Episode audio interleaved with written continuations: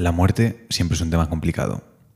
Casi todos sabemos lo que se siente al estar abrumados por el dolor de la pérdida o temer lo que le sucederá a nuestros seres queridos cuando ya no estemos aquí. A pesar de que todos lo experimentemos en un momento u otro, pocas cosas provocan tanta incertidumbre y miedo como la muerte.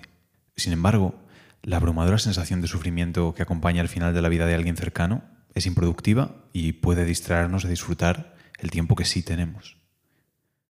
La muerte es un tema recurrente en los textos estoicos clásicos porque es un tema recurrente en toda la vida humana. Las personas que amamos mueren.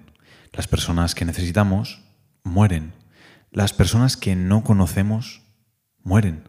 Y finalmente moriremos nosotros mismos. Por eso los estoicos fueron pioneros de la antigua práctica de recordar nuestra mortalidad, el famoso memento mori, y utilizarla como herramienta y brújula para orientarse. Tenían la muerte en mente y nunca quisieron olvidar lo limitado que es nuestro tiempo en la tierra. Epicteto sugirió, mientras besas a tu hijo y lo metes en la cama por la noche, imagina cómo sería despertarse sin él por la mañana. Porque puede pasar, porque trágicamente sucede, y es nuestra absoluta falta de preparación o creencia en este hecho lo que hace que esas terribles sorpresas duelan aún más.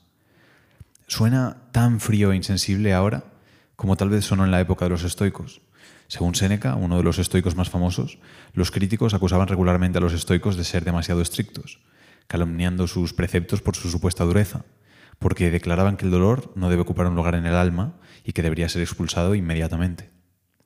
¿Es esto realmente una calumnia? Los preceptos estoicos eran duros. Creían sinceramente que un ser perfectamente racional, que es un estado al que creen todos deberíamos aspirar, nunca cedería a la tristeza en un funeral. Y sin embargo, parece natural preguntar, ¿qué padre no llora y durante mucho tiempo la muerte de su hijo? A primera vista, esto parece una locura. No llorar cuando muere un amigo o un familiar, o incluso no llorar lo suficiente o durante un periodo de tiempo lo suficientemente largo, a muchas personas les parece psicológicamente disfuncional, incluso merecedor absoluto de condena. Si bien el estoicismo se preocupa por dominar nuestras emociones, es importante darse cuenta de que los estoicos no nos animan a reprimir nuestros sentimientos o a ignorar el dolor.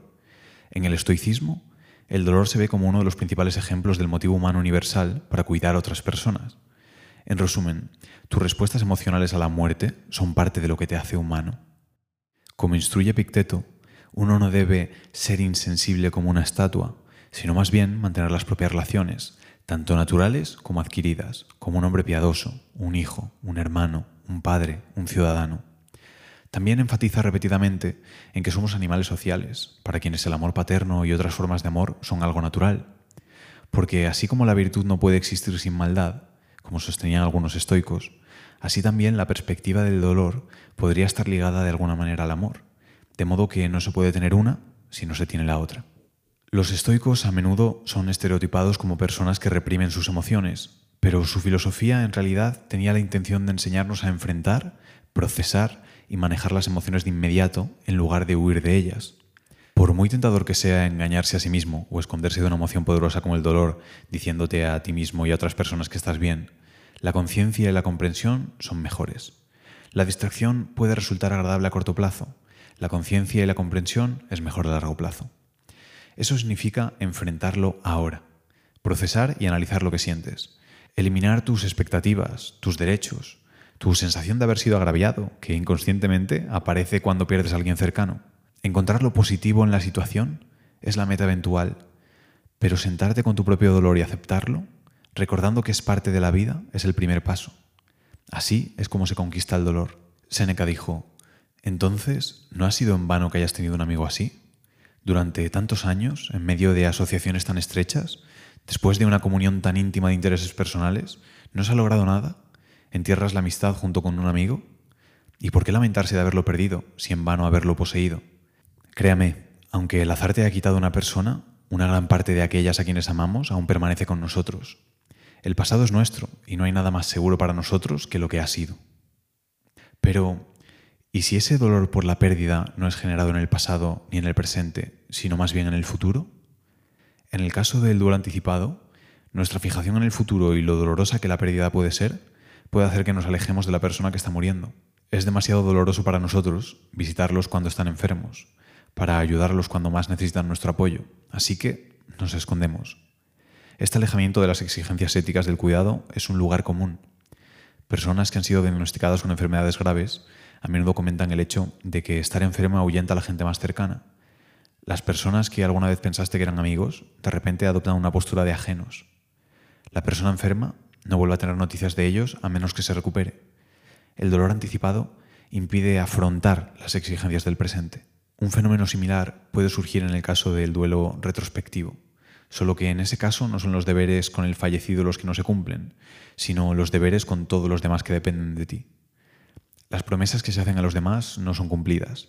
Resulta difícil encontrar la motivación para preocuparse por aquellos que todavía están vivos cuando una persona se ha ido.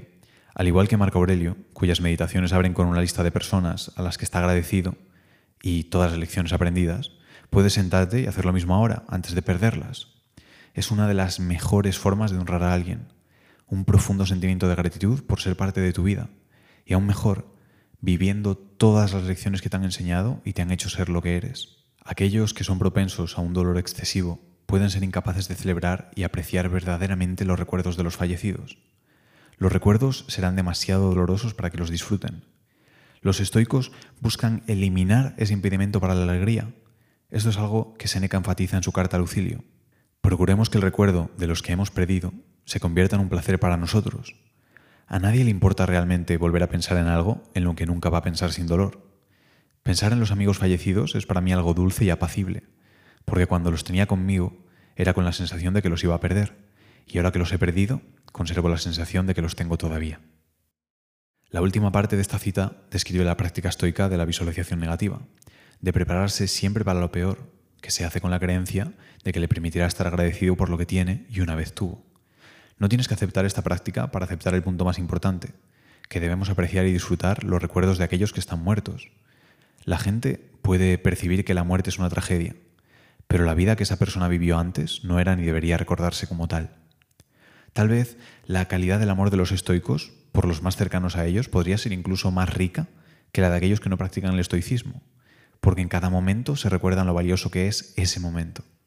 Luego, después de algún golpe impactante, aunque al principio sus almas puedan sentir reflexivamente el aguijón de la tristeza, pronto pueden pasar a reflexionar con cariño sobre esas mismas relaciones enriquecidas.